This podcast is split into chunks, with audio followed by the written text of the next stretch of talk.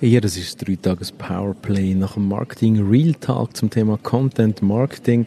Danke für das äh, viele Feedback, insbesondere für Schweizerdeutsch. Es sollte offensichtlich noch authentischer tönen, wobei ich immer gemeint habe, ich schwätze auch sehr äh, authentisches Hochdeutsch, aber Schweizerdeutsch kommt bei dir noch besser an. Falls du da, kurzer kurze Disclaimer, falls du da Wellen hörst im Hintergrund, dann liegt das daran, dass die Aufnahme da passiert ist am Strand von Lignano Sabbiadoro an der adriatischen Küste in Italien. Und der Sinn von dem Dreitages Powerplay nach dem Real Talk, Marketing Real Talk mit Chris, dem neuen Format von Marketing Monkey, ist jetzt da in äh, drei Tagen drei Inputs zu geben, wie du vielleicht kannst deine Content-Maschine ins Rollen bringen. Und heute starten wir mit der, mit der ersten Ausgabe von dem Dreitages Powerplay. Da geht es um Notizen. So. Warum Notizen so wichtig sind und wie du das machen könntest, jetzt gerade da beim 3 Tages Powerplay 1 von 3. Willkommen beim Marketing Monkey Podcast von und mit Raphael Frangi und seinen Gästen.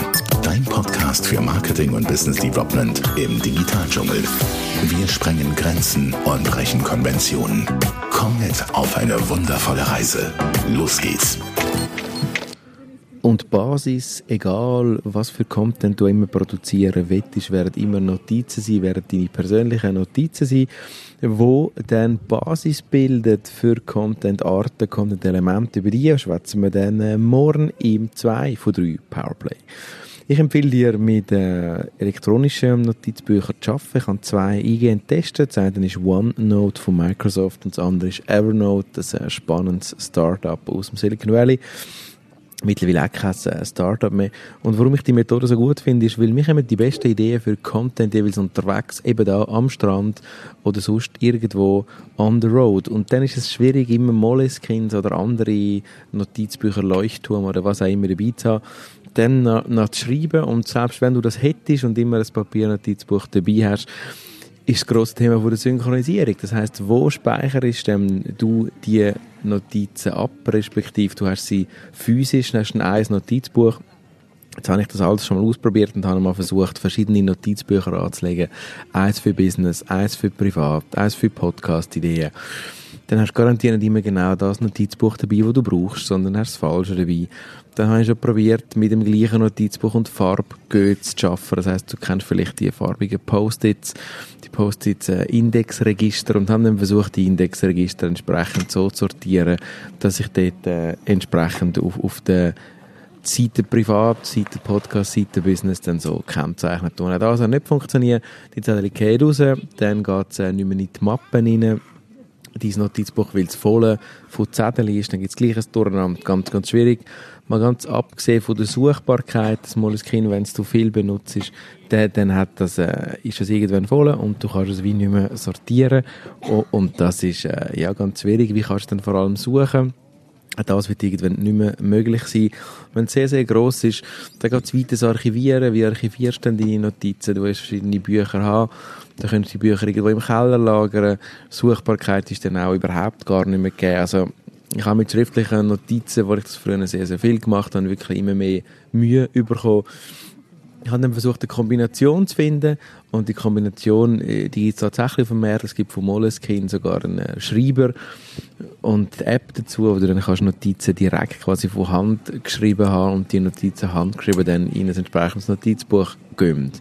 Bedingt wieder eine spezielle Hardware, du musst den Schreiber dabei haben, der, der äh, Moleskine-Schreiber bestimmt, bedingt eine bestimmte Software also auch dort die Kombination von Paper und digital hat für mich so nicht funktioniert und ich bin am Schluss dann, wie gesagt, bei digitalen Notizen gelandet, OneNote von Microsoft.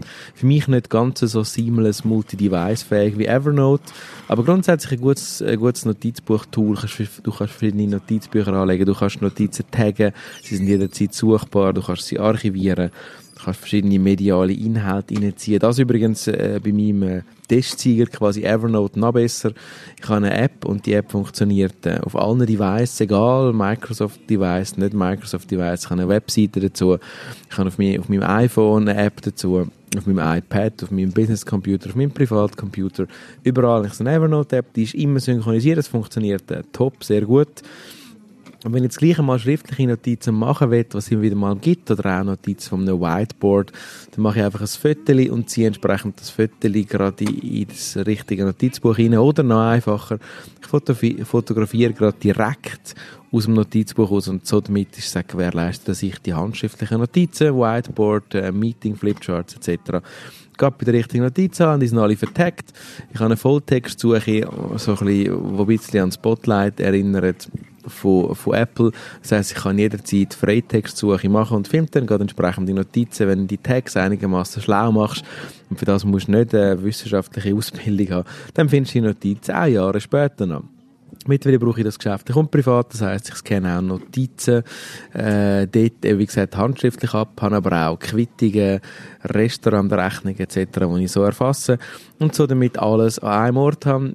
Funktional, wundervoll. Ich benutze Evernote Premium. Das ist zum einen werbefrei und hast noch ein paar Sharing-Optionen mehr. Ja, wa warum? Das ist das, was immer gefragt wird in dem Zusammenhang. Warum denn nicht OneNote? Warum Evernote? Oder sogar noch etwas zahlst? OneNote ist kostenlos von Microsoft. Für mich ist es ganz einfache Entscheidung gewesen. OneNote hat äh, für mich auch von der Usability einiges an Nachteilen. Ist einfach weniger schön und das ist rein subjektive Empfindung. Es ist weniger schön ist für mich aber auch im Synchronisieren nicht ganz so stark. Ich habe wieder mal Synchronisationsaussetzer gehabt mit OneNote, Synchronisationsproblem, wo ich äh, mit Evernote einfach nicht habe und auf allen Devices immer funktioniert. So, ich bin Evernote-Fan und äh, warum ist das die erste Ausgabe vom 3 Tages Powerplay nach dem Real Talk zum Thema Content? Die würde ich dir empfehlen, einfach all deine Ideen, die du rund um Content hast, immer aufzuschreiben wenn du mit so einer Notiz schaffst, wie gesagt, hast du den wunderbaren Vorteil, dass du kannst Fotos, Stimmungsfotos fotografieren, Ideen vielleicht von Plakaten, Ideen von anderen Werbemitteln, die dich können inspirieren zu eigenem Content.